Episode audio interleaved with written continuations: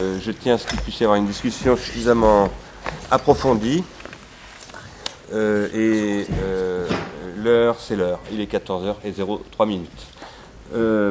D'abord, avant de commencer, je voudrais vous dire que je tiens à remercier une fois de plus le Théâtre de la Colline, qui nous accueille extrêmement généreusement, comme ça régulièrement tous les deux mois, ce qui est formidable, ce qui ne pose jamais aucun problème. La promotion de nos, nos petites euh, opérations est faite par ailleurs par le théâtre, sans nous demander un centime. Euh, Aujourd'hui, il y a un technicien. Il y a un tec- Ah. Mais est-ce que vous m'avez entendu? Bon. Pas trop. Bon, alors, les- si les micros. Il marche toujours pas là? Non, il marche pas. Donc, euh, il y a quel. Euh, et qu'est-ce. Ah, d'accord, c'est juste pour enregistrer, excusez-moi. Donc, l'enregistrement tourne. D'accord, bon, bah, c'est le principal. Donc, on va parler fort comme au théâtre. Nous sommes dans un théâtre. Euh, c'est pas pour nous que le décor a été fait, mais euh, je dois dire qu'il s'est. Enfin, vu les cadavres de bouteilles, il est assez adapté euh, au thème. Donc, je voulais dire voilà, que, que le, le théâtre nous aide vraiment beaucoup, nous y sommes extrêmement sensibles. Euh, nous sommes aussi très sensibles à votre fidélité et à votre, euh, à votre euh, présence nombreuse. Je tiens à vous dire d'ailleurs que nous sommes aujourd'hui presque 150 membres d'Ars Industrialis, ce qui est presque 50% de plus que la dernière fois qu'on s'est vu. Donc on est dans un taux de croissance important, c'était il y a deux mois qu'on s'est vu. Euh, et nous sommes plus d'un millier d'adhérents euh, de la lettre d'Ars Industrialis. Euh, J'en profite aussi pour vous dire qu'il faut payer vos cotisations, parce que euh, Ars Industrialis ne vit que de vos cotisations. Nous avons demandé une, aide à la région Île-de-France. J'espère qu'elle va venir. Je suis relativement confiant, mais c'est pas du tout évident qu'elle vienne. Et de toute façon, ce sera une petite aide. Et surtout, c'est très important que vous impliquiez, comme chez les psychanalystes, en donnant un peu d'argent.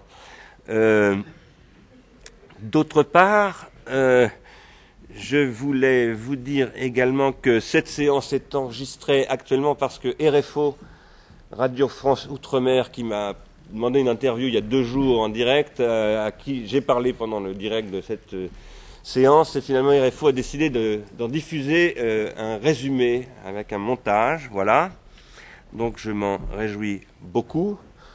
Je voulais également vous dire que dans le feuilleton Ars Industrialis, cette séance qui est donc consacrée à euh, la question euh, de la consommation comme souffrance, quelqu'un m'a dit tout à l'heure de la CLCV, c'est aussi, voilà Marc Valeur, Ah, euh, c'est aussi, ça peut être aussi un bonheur la consommation, c'est tout à fait vrai, tout comme toute forme d'addiction peut aussi être un bonheur. Quand je dis ça, je veux dire par là, c'est pas du tout ironique, que je, moi je pose, je le développerai pas aujourd'hui, mais je le développe dans un texte qui que j'ai présenté au collège de philosophie mercredi dernier, que tout objet de désir, pour moi, on en discutera avec Marc Valeur et les personnes qui sont là, est d'une manière ou d'une autre un objet de dépendance, donc d'addiction.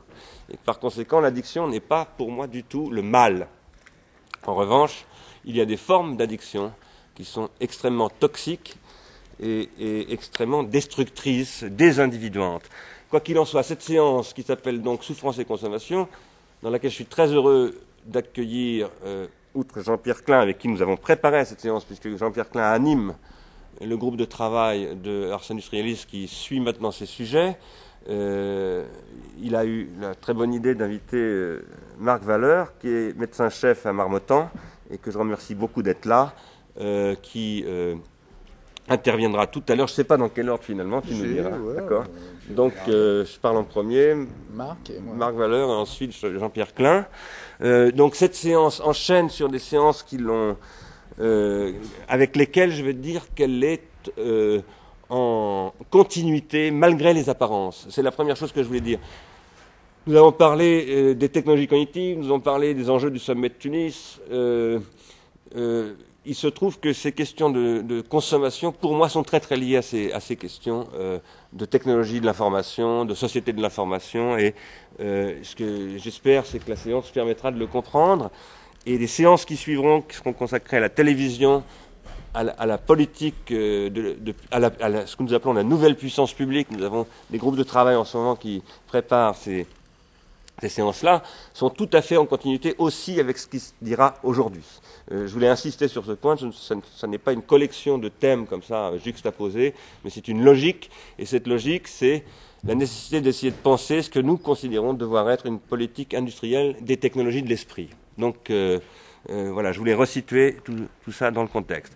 Maintenant, je vais faire une introduction rapide du thème, si je puis dire, euh, si j'ose dire, car ce n'est pas évident de le dire dans le cas dont je vais vous parler maintenant, puisque je vais vous parler de Patricia et Emmanuel Cartier. Patricia et Emmanuel Cartier sont actuellement en prison, mais il y a encore peu de temps, comme des dizaines de millions de Français, ils allaient passer avec leurs enfants leur samedi après-midi, là nous sommes samedi après-midi, dans la zone d'activité commerciale des hypermarchés de Saint-Maximin, tout près de Creil, qui est la plus grande zone d'activité commerciale d'Europe. 50 hypermarchés.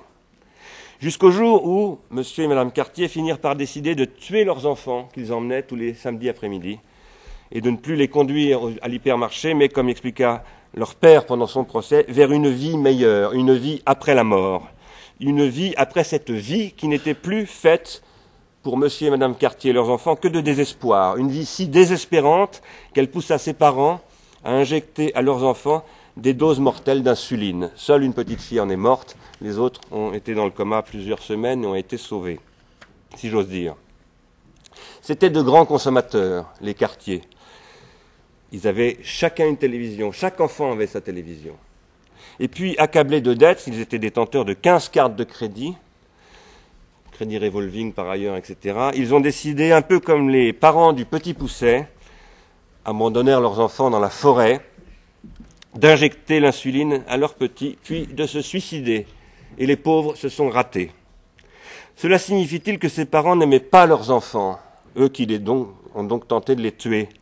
Rien n'est moins sûr, sauf à dire que tout était fait pour qu'ils ne puissent plus les aimer.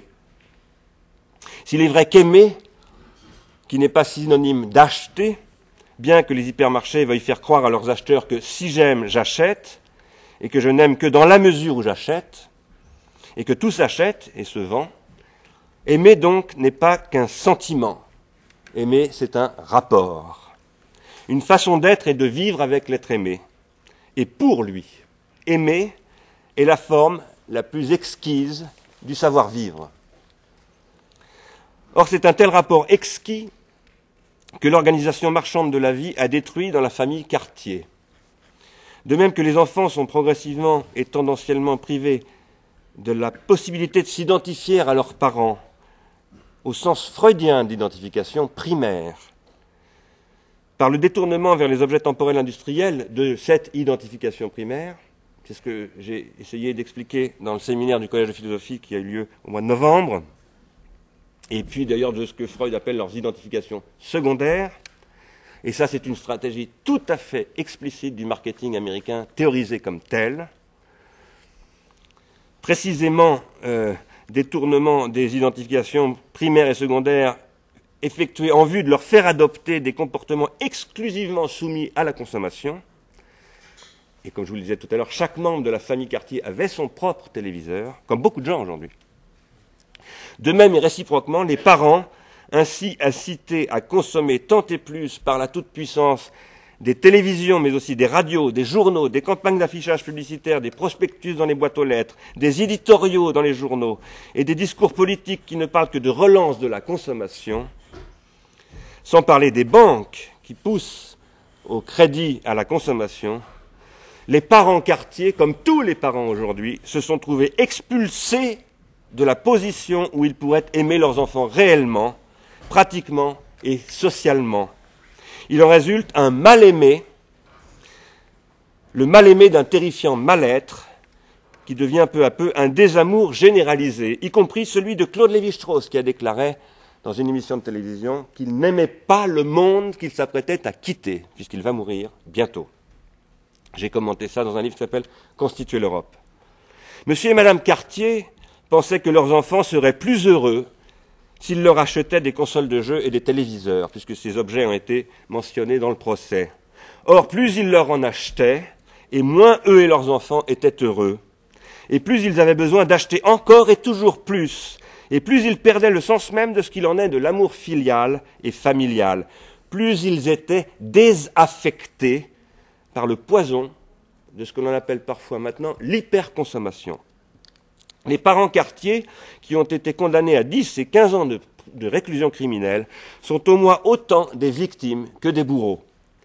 Ils ont été victimes du désespoir ordinaire du consommateur intoxiqué qui, tout à coup, ici, passe à l'acte, et à cet acte terrifiant qu'est l'infanticide, mais en même temps que le petit Pousset raconte depuis des années et des années.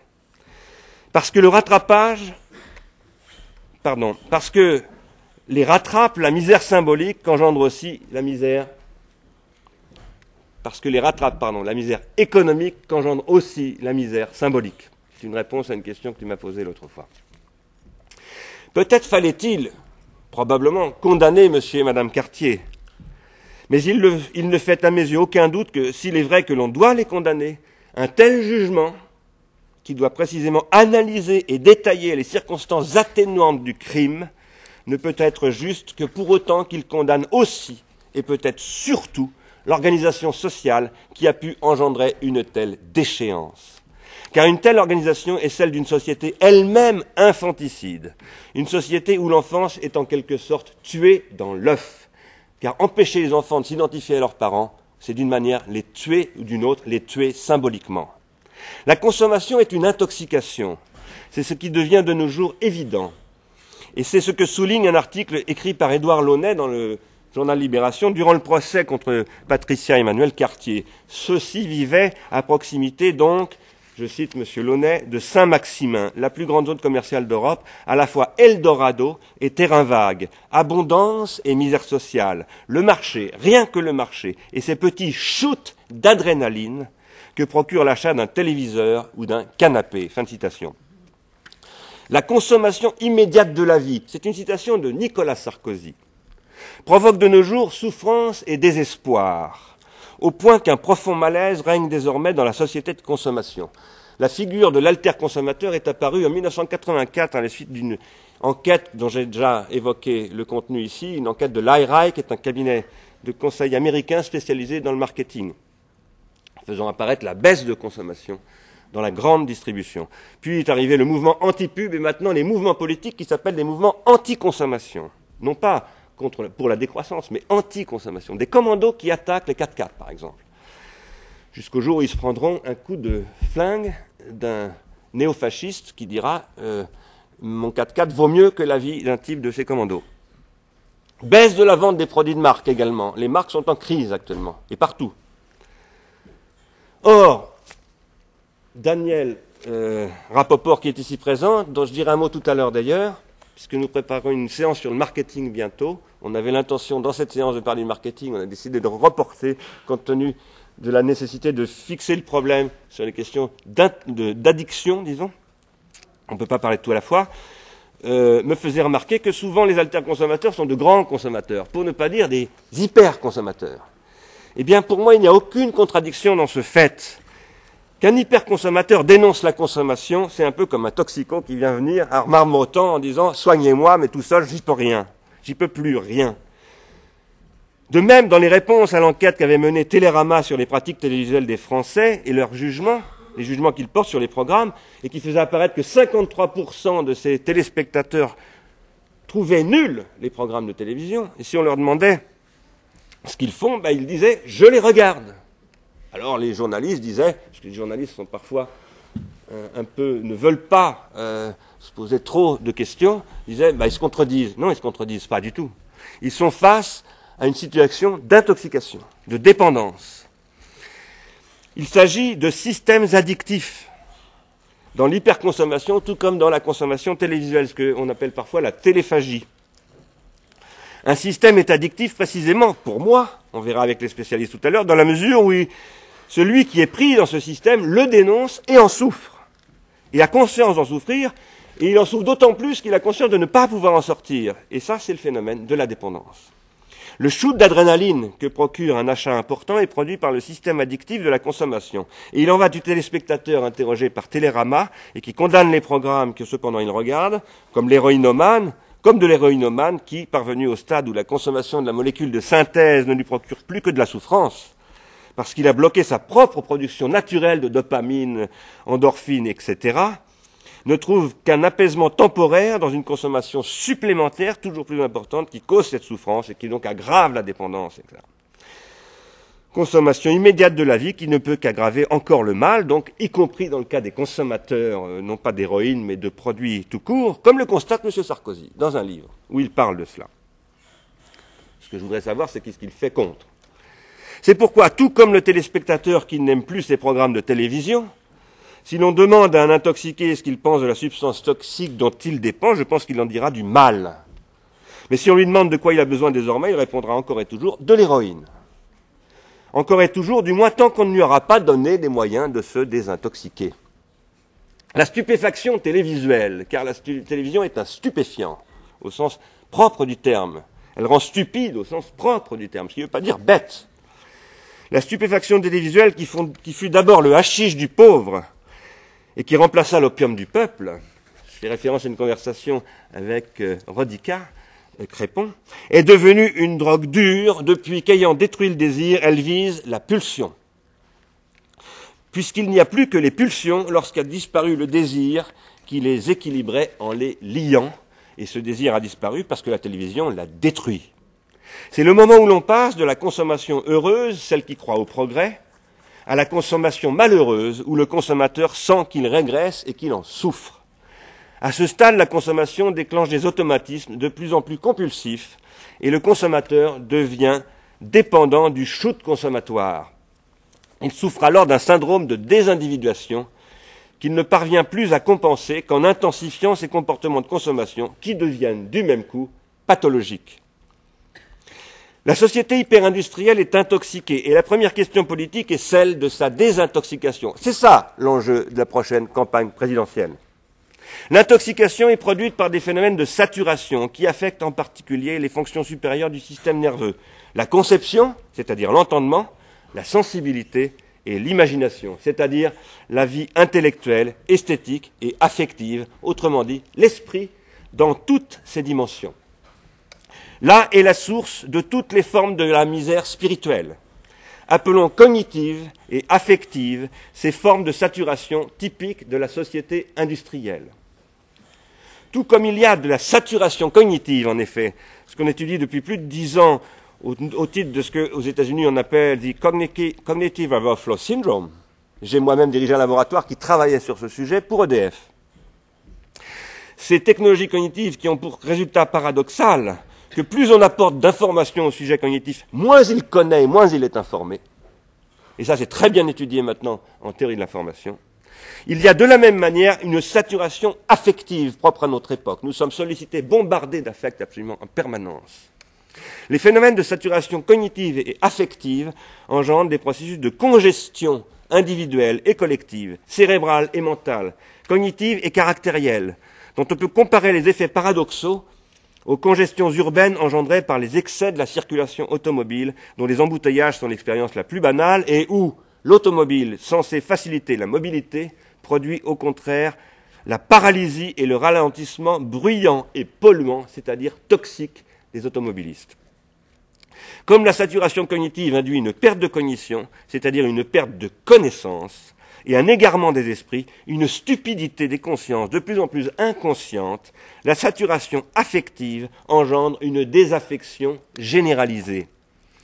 L'intoxication produite par la saturation affective, indubitable élément de causalité du crime de Patricia et Emmanuel Cartier, constitue un cas de congestion intrinsèquement plus grave et plus préoccupant que tous les autres affectant les capacités de réflexion et de décision des individus psychiques et collectifs, mais aussi leur capacité à aimer et à aimer leurs proches aussi bien que leurs semblables, quitte à les torturer dans une cave, leur capacité à les aimer effectivement, pratiquement et socialement, conduisant nécessairement et du même coup et à terme à des phénomènes très graves de haine politique, de conflits violents entre groupes sociaux, ethnies, nations, religions, etc., elle rend possible et proprement, pardon, elle rend proprement inconcevable quelque issue que ce soit aux autres cas de congestion qui intoxiquent toutes les dimensions de la vie sur la planète tout entière. Et je signale ici le problème de la démographie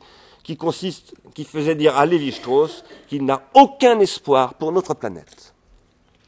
La saturation affective est ce qui résulte de l'hypersollicitation de l'attention, et en particulier de celle des enfants, qui visent, par l'intermédiaire des objets temporels industriels, à détourner leur libido de ces objets d'amour spontané vers les objets de la consommation exclusivement, provoquant une indifférence à leurs parents et à tout ce qui les entoure. Au Japon, la réalité congestionnée de la désindividuation psychique et collective entraîne passages à l'acte, mimétisme télévisuels et criminels et absence de vergogne, c'est-à-dire d'affection. Et à deux jeunes criminels japonais, parce que j'étais au Japon au mois de décembre, auxquels on demandait de dire leur repentir pour leurs victimes, ce qui est une règle de procédure et d'instruction au Japon dans des cas de crime. Respectivement, ces victimes étaient une femme de 64 ans et de très jeunes enfants d'une école maternelle massacrés par un hikikomori. Ces jeunes gens, les tueurs donc, répondirent qu'ils n'éprouvaient aucun regret. Tandis que donc au Japon sont apparus les hikikomori et les otaku, qui constituent deux cas typiques de jeunes individus désaffectés, des cas qui ont pris des proportions particulièrement préoccupantes, puisqu'au Japon, on considère qu'il y a un million de hikikomori, de jeunes gens qui sont dans cette situation pathologique de passage à l'acte potentiel dont des centaines de milliers de jeunes enfants totalement déscolarisés, qui ne vont plus à l'école et dont l'école publique a renoncé à les scolariser. C'est M. Ishida, professeur à Tokyo, Tadai, qui m'a indiqué ces chiffres. Très profondément coupés du monde, vivant dans une sorte d'autisme social, recroquevillés dans leur milieu familial et surtout télévisuel, et absolument hermétiques à un milieu social qui est lui-même en bonne partie ruiné, ce qui fait dire à un monsieur Okuyama, 56 ans, donc je le cite, nous avons été obligés de déménager en mai dernier car il devenait, il parle de son fils, trop dangereux de rester avec lui en raison de la violence de mon fils. Fin de citation. Commentaire d'un journaliste de l'Express. Malgré la volonté des parents, la communication est quasi absente. Citation à nouveau du papa. J'essaie de le rencontrer une fois par semaine et d'avoir une discussion normale avec lui, mais c'est très difficile. Il ne parle que par insultes et mots inintelligibles. J'ai peur, il est deux fois plus fort que moi. Fin de citation. La plupart du temps, totalement coupé du système scolaire, il arrive donc que ces hikikomori et ces otaku passent à l'acte, alimentant l'importante et inquiétante rubrique des faits divers dans la presse japonaise. Car on appelle otaku les jeunes gens qui ne vivent plus que dans un monde clos, virtuel, de jeux et de bandes dessinées. Le mot otaku désigne initialement le héros manga à l'intérieur duquel seulement ils peuvent rencontrer leurs semblables. D'autres otaku, également désaffectés, c'est-à-dire désindividués aussi bien psychiquement que socialement, parfaitement indifférents au monde, autrement dit. Ce qui est intéressant, c'est pourquoi j'en parle surtout, c'est que les otaku pratiquent des cultes d'objets. Quels sont ces objets? Les objets de la grande consommation. Par exemple, une jeune fille célèbre, otaku, collectionne des sacs Chanel qu'elle paye extrêmement cher et sa chambre est envahie de sacs Chanel. Vous allez me dire, bah, elle devrait aller faire une expo au Centre Pompidou. Nous, les urbains, et nous tous, ou presque tous, nous sommes devenus des urbains. Nous souffrons de cette congestion psychique et collective et de la saturation affective qui nous, qui nous y désaffecte lentement, mais inéluctablement, de nous-mêmes et des autres, et qui nous désindividue ainsi, psychiquement aussi bien que collectivement, nous éloignant de nos enfants, de nos amis, de nos chers, de nos proches, des nôtres, qui ne cessent de s'éloigner, et de tout ce qui nous est cher, de tout ce qui nous est donné par la charisme, par la grâce du charisme, grâce à lui, grâce qui vient de charisme, du mot grec, et d'un charisme du monde en quelque sorte, dont procède toute caritas, comme disent les chrétiens, toute charité, comme dit ce chrétien qui est M. Sarkozy, qui nous est ainsi donné, y compris et sans doute d'abord, primordialement, d'emblée, comme idées, idéaux et sublimités. Nous, nous autres, nous qui nous sentons, en tant que nous formons un nous, néanmoins nous éloigner des nôtres, c'est-à-dire les uns des autres, nous nous sentons irrésistiblement condamnés à vivre et à penser comme des porcs. Ceux d'entre nous qui ont la chance de vivre encore dans les centres-villes des métropoles et non dans leurs bancs périurbains, là où les bagnoles et les écoles s'enflamment parfois. Ceux-là tentent de survivre, nous là, qui venons au théâtre de la colline, spirituellement, en fréquentant assidûment musées, galeries, théâtres, donc salles de concert, réunions d'arts industrialis, cinéma d'art et d'essai, etc.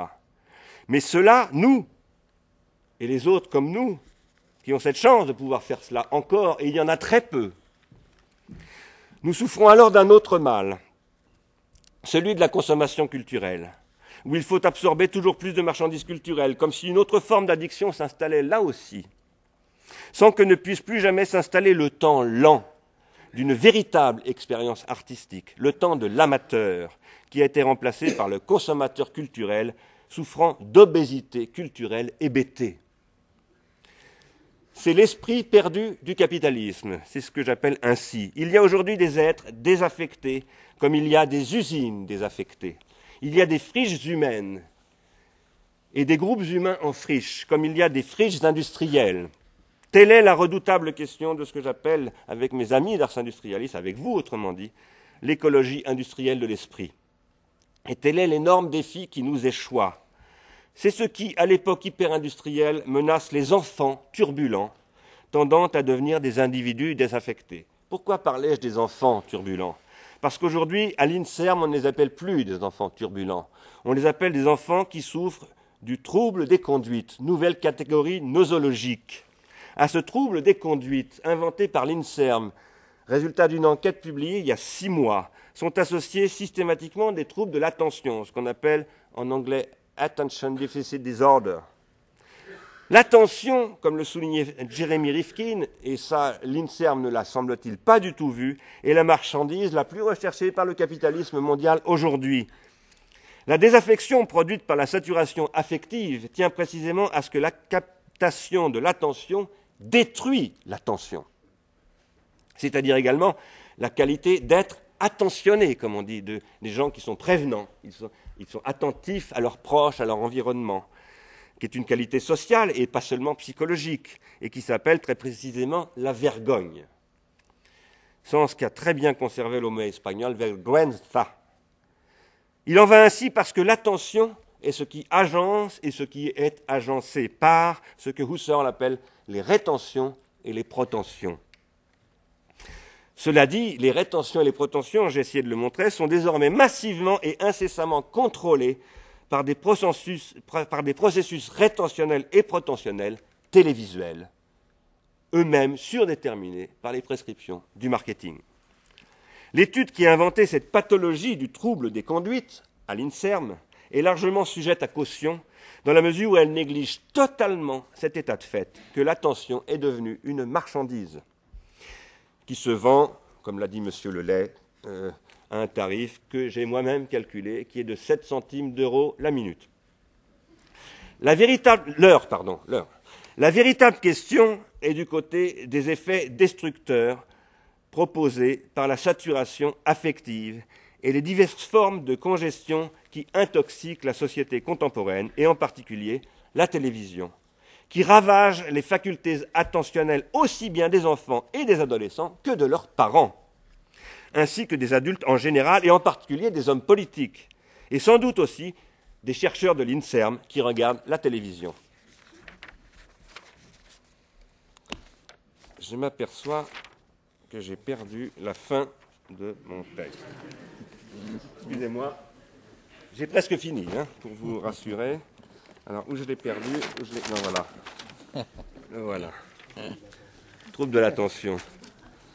Ce processus de culpabilisation des parents et des enfants. Car avec cette étude de l'INSERM, on culpabilise et les enfants et les parents.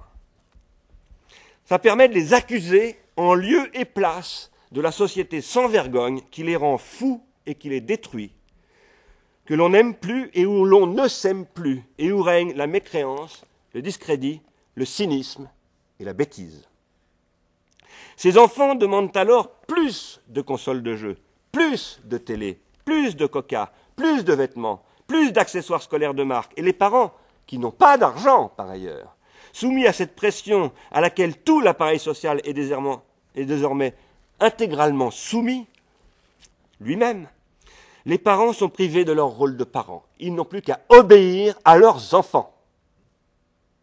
C'est dans de telles circonstances que Patricia et Emmanuel Cartier ont pu passer à l'acte, mais en emportant leurs enfants avec eux. Et tout comme ceux qui, tels ceux qu'on appelle les kamikazes de Londres, se prennent pour des martyrs, en affirmant qu'il y a une vie après la mort et qu'elle vaut mieux que cette vie de désespoir, y compris pour leurs victimes, les 300 morts de Londres. Cette manière de les traiter, les parents, Cartier, et tous les parents, c'est-à-dire nous, et nos enfants, qui répond aux intérêts communs de l'industrie pharmaceutique, de la télévision et des hypermarchés, et dont un chef de sécurité, du service de la sécurité de cet hypermarché, dont je parlais tout à l'heure, à Saint-Maximin, assure qu'il sait, lui, il dit, moi, chef de la sécurité, je sais que je suis assis sur le couvercle de la marmite. Il dit ça, et la banlieue explose à ce moment-là. C'est celui qui, fait la, surveillance de l'hypermarché de Saint-Maximin où monsieur et madame Cartier allaient faire leurs courses. Il le sait très bien que ça va très mal, ce monsieur. C'est une manière, donc cette manière de traiter les gens est une manière de faire peser sur les petites épaules de l'enfance la décadence d'une société intoxiquée par ses excrétions et produits de désassimilation. J'emploie ces mots qui sont employés par Sigmund Freud dans les essais de psychanalyse à propos de la manière dont le, le surmoi tourne hein, un dispositif de régression et de répression catastrophique dans lequel Freud voit venir le fascisme et le nazisme. C'est une société, une société malade d'une auto-intoxication qui est une destruction mentale et qui ruine ce que Paul Valéry appelait la valeur esprit. La conclusion de l'enquête de l'INSERM, j'ai fini moi-même, hein, préconise une chimiothérapie du malaise social. Voilà la réponse. En même temps qu'un dépistage systématique des enfants supposés être turbulents, c'est-à-dire un flicage. Et ce qu'on propose ici, c'est ce qui a été mis en place aux États-Unis après la Attention Deficit euh, Disorder, où on a mis au point une molécule qui s'appelle la ritaline. La ritaline qui a fait l'objet d'un procès, qui a été retiré ensuite du marché, mais après avoir fait de très graves dégâts. La ritaline permettait. On va en non, parler, mais je, crains que non. Aux États-Unis, je veux dire. Ah, bon, moi j'ai lu qu'elle avait été retirée du marché. Bon. Je crains que non. Alors, qu'est-ce que c'est que la ritaline? C'est un système de contrôle chimique, c'est une camisole chimique, et qui est une généralisation, pour moi, de l'utilisation des systèmes addictifs. Pourquoi? On la préconise aux jeunes enfants en souffrant d'avoir perdu l'autorité de leurs parents. Et elle installe de toute évidence un nouveau cercle vicieux qui ne peut que produire une psychosociopathologie conduisant tout droit à la catastrophe d'une société devenue tout à fait incontrôlable. C'est une spirale absurde qui s'installe en effet lorsque les enfants dits turbulents ou hyperactifs, ou en défaut d'attention, aux conduites troublées lorsqu'ils sont mis sous ritaline, se voient pour un tiers d'entre eux, je cite, également prescrire d'autres psychotropes, du Prozac, des anxiolytiques, pour soigner les troubles annexes engendrés par la ritaline. En janvier dernier, c'est en 2000, c'est un article du Nouvel Observateur, deux parents de l'Ohio ont intenté un procès à Siba après le décès de leur fille de 11 ans traitée à la ritaline morte d'une crise cardiaque. L'autopsie avait révélé une modification des vaisseaux coronariens caractéristiques des toxicomanies à la cocaïne. Les enfants traités à la ritaline, présentent trois fois plus de risques que les autres de devenir toxicomanes. La toxicomanie est donc le modèle social caché de ce contrôle qui a renoncé à une individuation psychique et collective croyant en l'avenir de ce que Emmanuel Kant appelait l'insociable sociabilité. Peter Bregan, psychiatre américain, affirme que, et c'est ma dernière phrase, donc je le cite, la plupart des enfants traités à la ritaline ont des comportements parfaitement normaux. Ces enfants ont simplement besoin d'un peu d'attention. Je vous remercie de votre attention.